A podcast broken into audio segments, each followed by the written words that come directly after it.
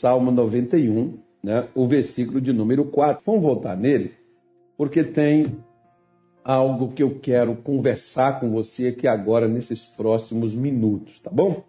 Quero falar contigo aqui nesses próximos minutos deste Salmo 91, versículo de número 4. Ele diz assim: Ele te cobrirá com as suas penas. Vírgula, como diz um professor meu de português. Para, descansa. quando a gente, lembrando lá da primeira série, né, quando a gente começou a ler, a minha, não é nem professora, é a professora, né, e ela quando dava aula para nós de português, quando tiver essa, essa coisinha aqui, esse ganchinho aqui, lá em Minas Gerais, gente, não, não sei no outro parte do país. Né, então você dá uma respirada, para, ele te cobrirá, ele. Quem vai cobrir ele? Te cobrirá com o quê? Aí diz com as suas penas. Debaixo das suas asas estarás seguro. A sua verdade é escudo e proteção. Aí está a palavra broquel, que significa proteção. Onde que eu estarei protegido?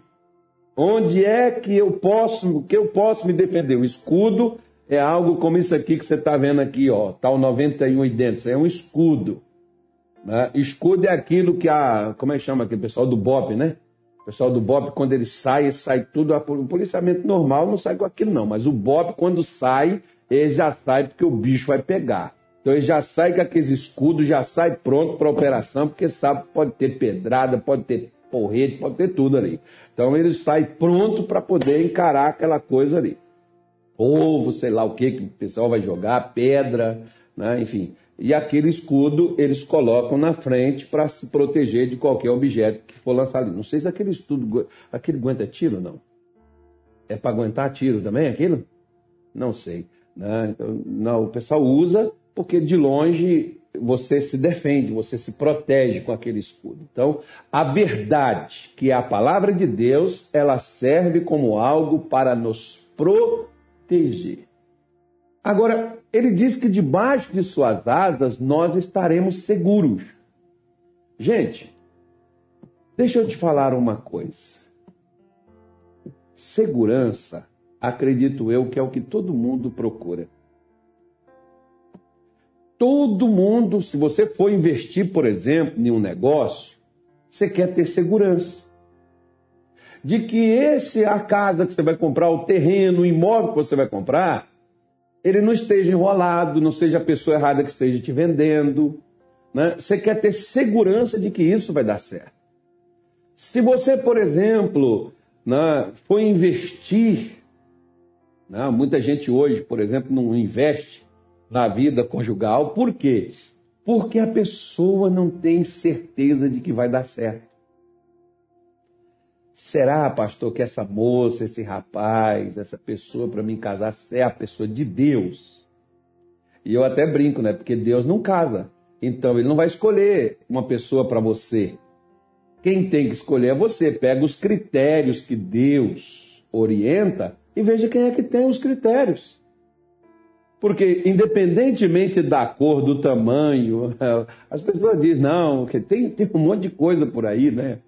Os critérios que os homens colocam, estabelecem. Às vezes até tem líderes que não é nem o liderado que escolhe a pessoa para casar, não. É o líder que escolhe. Essa aqui é a pessoa para você casar. E você tem que casar e levar a vida daquela pessoa ali. Pronto, acabou. Você não tem direito a nada, não. Né? Se você está seguro ou não está, você tem que fazer isso aqui. Pronto. É o que às vezes muitas pessoas. Agora vamos falar de uma segurança pessoal. Se você estivesse num lugar violento, Começou um tiroteio, o que, que você faria? Esconder atrás de uma caixa de papelão? Pastor, estou lascado, até uma faca vai me furar. Pois é, uma pedrada vai me acertar, um papelão não vai tampar um tiro. Né? Se você estiver escondido atrás de um, de um papelão, você estaria seguro? Claro que não. Ah, mas atrás de uma barra de ferro de uns 10, 10 centímetros, por exemplo, ali pode até vir um canhão, não, canhão não, né? mas um fuzil pode atirar que vai passar.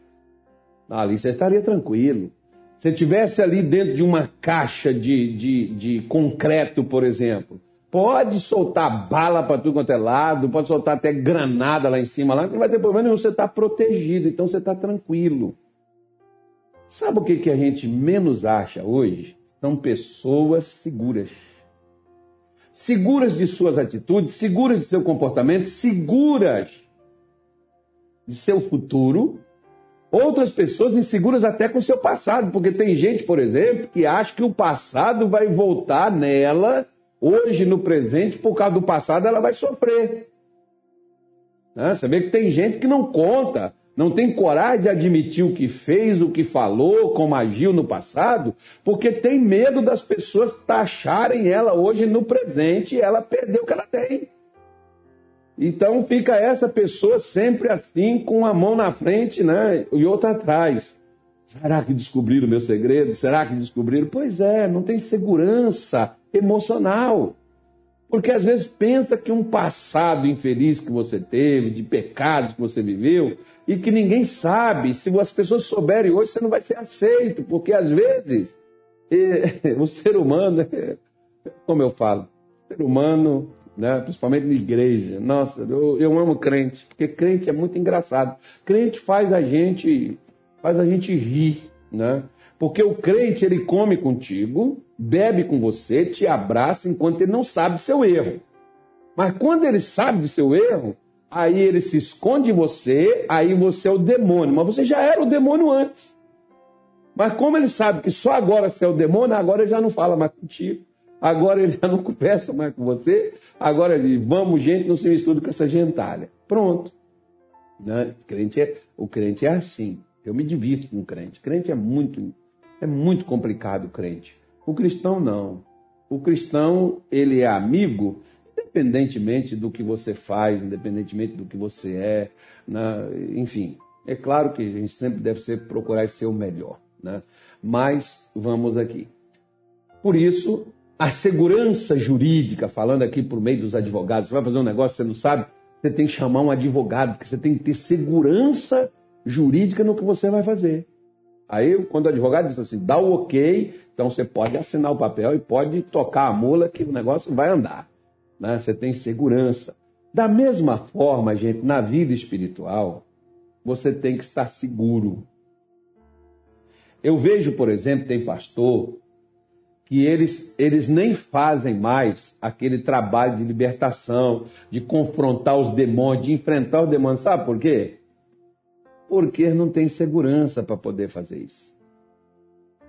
Se eu cutucar e mexer aqui, pastor, e sair coisa que não presta, e esse demônio vir para cima de mim, o que, que eu faço? E se der errado? Pois é, pois é. Quem está debaixo da cobertura daquilo que Deus oferece está seguro. E se está seguro, está protegido. Não é por algo, por um conceito, por um pensamento filosófico, teológico, ministerial, mas você estará seguro por causa da verdade. Já ouviu dizer que quem não deve não teme? É nisso que eu quero dizer para você. Se você não deve, vai estar como um cachorrinho que caiu de mudança, perdido, assustado, sem saber o que fazer, sem saber para onde ir, sem saber o que falar, enfim. Né? É mais ou menos assim que às vezes algumas pessoas estão. É mais ou menos dessa forma que muita gente na vida espiritual é inseguro. Se, por exemplo, tem pessoas que leem na Bíblia, ele levou as nossas doenças, levou as nossas dores sobre si, pelas suas pisaduras fomos sarados. Aí a pessoa diz assim, mas pastor, se ele levou, por que, que eu estou doente? Se ele levou, por que, que eu estou passando por isso? Pastor, se Jesus veio trazer vida e vida com abundância, por que, que eu não tenho nem vida, muito menos abundância? Bom, você está seguro, na verdade? Ou você está seguro a conceitos teológicos, filosóficos, Você está seguro a um momento, a uma situação que você vive, ou você está seguro à verdade? Se você estiver seguro à verdade, então você vai estar bem. De que forma? Você vai estar tranquilo. Por quê? Porque na sua Bíblia, por exemplo, principalmente, ó, deixa eu falar com você aqui uma coisa hoje. Mateus capítulo 26, Anilton, foi isso mesmo que eu dei de manhã, não? Eu acho que foi capítulo 26, Levítico, agora eu nem me lembro onde é que está escrito. Foi Mateus 26, né? Versículo 27 e 28. Acho que foi isso mesmo. Eu acho que foi isso que eu falei. Então vamos voltar lá. Que ele disse assim, ó. Olha só para você ver, ó. Principalmente a senhora, o senhor que se diz crente e que toma santa ceia na igreja, né? Que come do pão e bebe do cálice. Então, de uma, eu só vou falar uma vez. Então preste atenção. Diz assim, quer ver? Olha. Diz assim, versículo 26. E enquanto. Foi o 26? Não. É o, é o 26? É é o, é o, não, é o 27 e o 28, rapaz. Mas o 26 nós não lemos hoje de manhã, não. Mas nós vamos ler aqui, vamos ler aqui agora. Deixa o 26 aí. Diz assim: ó, Enquanto comiam, Jesus tomou o pão e, abençoando-o, partiu e deu aos seus discípulos. E diz: Tomai e comei, isto é o meu corpo. E tomando o cálice, dando graças, deu, dizendo: Bebei dele todos, porque isto é o meu sangue, o sangue do Novo Testamento, que é derramado por remissão, que é derramado por muitos para a remissão dos pecados. Opa, calma aí, presta atenção. Ele te cobrirá, debaixo de tuas asas estarás seguro. Sua verdade é um escudo e proteção. Ele te cobrirá. Debaixo de suas asas estará seguro. Ok. Agora, ele está dizendo aqui: este é o cálice do Novo Testamento. É o cálice do meu sangue do Novo Testamento. Isto é o meu sangue, o sangue do Novo Testamento. Isso aqui é para quebrar aquelas teorias daquelas pessoas lá. Quem é que cobria? Era ele. O que que hoje me cobre? O que que hoje cobre você? O que, que serve hoje como lugar de segurança e proteção para a sua vida? O sangue de Jesus. Se você bebe, se você na Santa Ceia, que nós chamamos de Santa Ceia, você bebe, você come. O que você bebe é um memorial. O que você bebe não é o sangue dele. Você está bebendo aí, aqui na nossa igreja, por exemplo, a gente serve o suco da uva, que é o fruto da videira. A gente não, não faz com o vinho. Tem igrejas que fazem com o vinho. Nós servimos aqui o suco da uva. Tá? E nós pegamos um pedaço de pão, pão comum, pão normal, feito pela mão de gente que talvez não tem nem noção de para que esse pão vai ser usado mas elas trabalham lá e fazem o pão. E nós pegamos um pedaço desse pão e celebramos para relembrar o que no corpo Jesus fez. O pão é para relembrar. O cálice é para você lembrar do sangue que foi derramado para te cobrir. Não é o cálice que você bebe, não é o pão que você come que vai te abençoar. É o que Cristo fez. O que ele fez é que eu devo trazer à minha memória. É isso que vai me proteger e me guardar. Me proteger como assim, pastor? E por que, que vai me proteger? Simples. Quer ver como é simples? Do capítulo 12, versículo de número 13. Coloca aí na tela, por favor. Já estou terminando, tá? Êxodo 12, versículo de número 13. Deixa eu pegar aqui junto aqui, que o Sonilton não abrir ali, eu já abro aqui. Êxodo 12, versículo 13. Então está aqui, ó. Está ali, Êxodo 12, versículo 13. Você pode ler aí na, sua, na, na tela aí da sua, da sua, da sua live, está aí. Você pode pegar e pode ler. Êxodo 12, 13 está dizendo. E aquele sangue vos será por sinal nas casas em que estiverdes. Vendo eu sangue, passarei por cima de vós, e não haverá entre vós praga de mortandade quando eu ferir a terra do Egito. Gente, Deus disse, essa aqui era a décima praga que iria cair sobre o Egito. E nesta décima praga haveria morte, como não houve nas outras. Houve morte de animais, houve morte, né? houve destruição da, da plantação, aquelas coisas todas. Houve a morte de peixes nos rios, né? quando a água se tornou sangue, enfim, né? ficou ali é, é, é, muita destruição. Agora ia vir uma morte física, que o primogênito de cada casa, você já pensou, né? o primogênito, se você tivesse ali 400 mil famílias, teriam 400 mil mortes. Porque cada família, um filho primogênito, esse filho teria morto. Na casa que não tivesse o sangue. De onde foi que esse sangue foi tirado? Esse sangue foi tirado de um cordeiro que deveria ser sem, sem mácula não poderia ter mancha, ele era é, é, é, a representação de Jesus que esteve no meio do ser humano pecador, mas não pecou.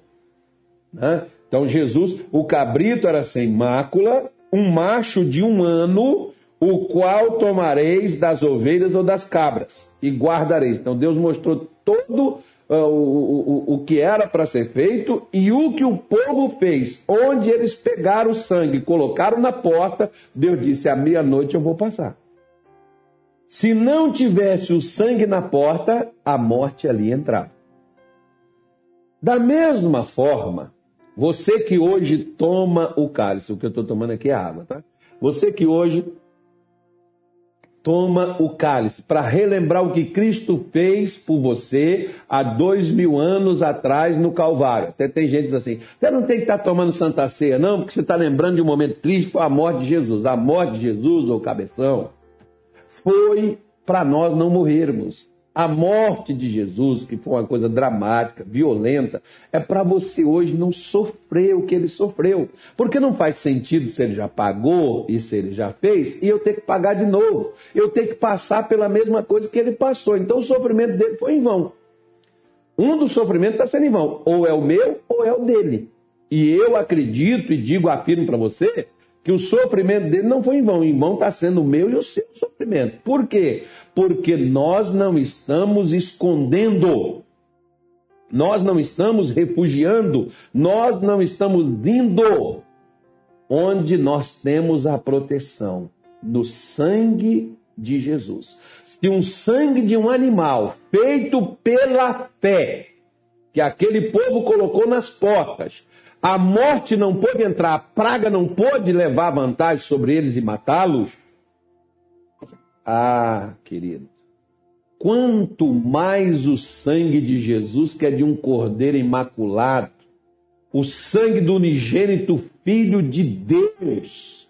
Ali não é animal, é o sangue de um santo que foi derramado. Como é que não vai me proteger, misericórdia?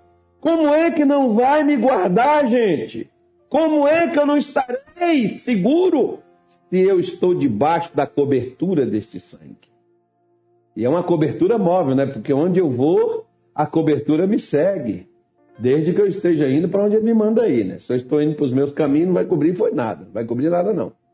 Né? Mas a cobertura me segue. Onde eu vou, a cobertura vai me seguir. Onde eu estiver me lembrando e estiver debaixo desta cobertura, ela estará me protegendo. Por que, que todo mês a gente lembra você? Mas as igrejas, a igreja do começo, que nós chamamos de igreja primitiva, eles não faziam uma vez por mês, não eles faziam todos os dias, para que os crentes não esquecessem que, por mais que era violento o Império Romano, os imperadores, os soldados, os, os, os, os centuriões da vida lá, os, os que escravizavam Israel, por mais que eles eram né, maus, diabólicos, malignos, satânicos, na sua maior parte, tinha gente lá que era gente boa, mas na sua maior parte eles eram, por mais que aquilo acontecesse. Por que, que a igreja cristã sobreviveu? Por que, que ela triunfou e por que, que ela venceu? Porque ela estava debaixo da cobertura do sangue do Filho de Deus. Eles não tinham como recorrer para debaixo da cobertura do imperador. Como hoje, muitos crentes correm para debaixo da cobertura de um político. Né? Eles não tinham como correr para debaixo da cobertura da ciência, eles não eram nem bem vistos, nem bem quistos, eles não eram nem aceitos. Eles eram perseguidos e mesmo assim cresceram, superaram e venceram. Por quê? Porque eles estavam debaixo da cobertura deste sangue. Ali, sabe o que, que eles tinham? Eles tinham uma coisa que o mundo hoje não tem. Inclusive, não é só o mundo, não. Que muitos que se dizem cristãos não possuem. Porque muitos se dizem cristãos estão dentro das igrejas, mas não estão debaixo da cobertura do sangue de Jesus. Por que, que não estão debaixo? Porque eles acham que é o que eles fazem é que vai dar a eles o direito de ter certas regalias ou bênçãos ou conquistas ou vitória. Eu orei, eu fiz a campanha tal, eu fiz aquilo outro, eu jejuei, levantei de madrugada. Eu posso fazer tudo isso e não ter proteção nenhuma. Porque as minhas conquistas e as minhas vitórias não estão no que eu faço, está no que eu creio que ele fez por mim. Se eu não creio no que ele fez por mim, eu não tenho onde me esconder. Sabe por quê? Porque se eu for me esconder atrás do que eu faço, vai chegar uma hora e não terei onde me esconder. Adão, por exemplo, tinha uma cobertura e era a graça, a glória, a bondade, a misericórdia de Deus que estava sobre ele. O dia que ele perdeu ela, sabe o que, que ele procurou para se cobrir? Ele procurou folhas de figueira e escondeu atrás de uma árvore. E Deus achou ele lá. Agora o interessante é que Adão passa a ter medo daquilo que antes o cobria e ele não temia. Agora que não está mais cobrindo ele, ele passa a ter medo daquilo que um dia o guardou. Esquisito, né? Esquisito. Como tem gente que pensa que Deus quer matar, que Deus quer destruir elas, que Deus quer acabar com elas, que Deus vai tirar elas os seus sonhos, que Deus não vai deixá-las viverem suas vidas. É interessante como as pessoas começam a enxergar as coisas de uma forma estranha. Mas quando você, se aí, por exemplo, a praga não podia entrar onde tinha o sangue, né? a morte não podia entrar onde tinha o sangue, e era o sangue de um cabrito, como ela vai entrar onde está o sangue de Jesus? Por isso, atente bem para o que Paulo falou. Olha, Colossenses, capítulo de número 1, versículo de número 20, por favor. Diz assim: o apóstolo Paulo em Colossenses 1, versículo 20, e que, havendo por ele feito a paz pelo sangue da sua cruz. Gente, como diz os primos aí, isso aqui é muito forte. Então veja bem. Vou repetir de novo. E que, havendo feito por meio, havendo por ele feito a paz pelo sangue da sua cruz. Presta atenção. Por que que se eu estiver coberto, lá o salmista no versículo 4 diz, debaixo de suas asas estarás seguro. Ele te cobrirá com suas penas, debaixo de suas asas estarás seguro. Aqui Jesus está dizendo, ó, esse é o caso do meu sangue, o sangue do Novo Testamento, que é derramado por muitos para a remissão dos pecados. Então, qual era o problema do homem? O problema do homem não é a praga. O problema do homem não é a dificuldade financeira. O problema do homem não é vírus. O problema do homem é o pecado. Por quê? Porque o pecado, a primeira coisa que ele destrói na vida de quem o carrega é a paz. Se você não está em paz, qual a segurança que você tem? Me responda. E se você não está seguro, qual é a paz que você tem? Me responda. Por que, que você deita e não dorme? Porque você não está em paz. Não, pastor, eu não deito e durmo porque eu estou preocupado com a minha família. Ah, e você está preocupado por quê? Porque você é Deus? Por que, que você não pede Jesus, então, para cobrir a sua família com o sangue dele e você dormir tranquilo? Ah, mas é que eu não sei se Jesus vai fazer isso. Pois é. Se você tivesse certeza, como ele diz, a sua verdade é um escudo e proteção. Há coisas, por exemplo, que Jesus não faz, não é que ele não queira. Quem não crê sou eu, porque eu não tenho coragem de entrar para debaixo de suas asas e me dar por tranquilo, por seguro.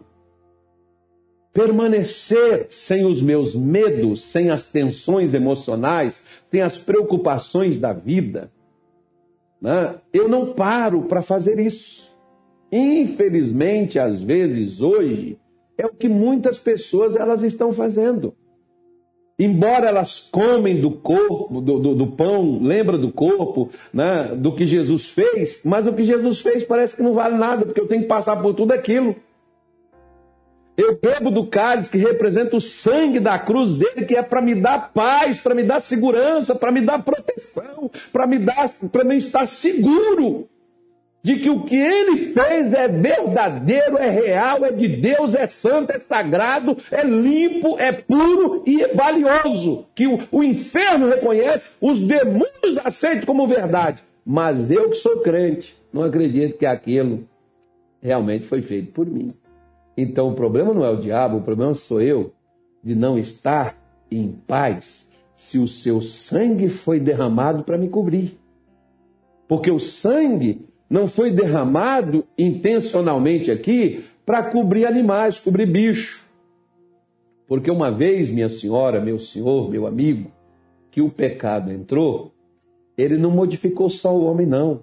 Ele modificou as coisas também. Ele modificou a terra. A terra que não produzia espinhos, a terra que não produzia abrolhos, ela passou a produzir variações, as coisas mutar, as coisas mudarem. Você já viu? É. Esquisito, né?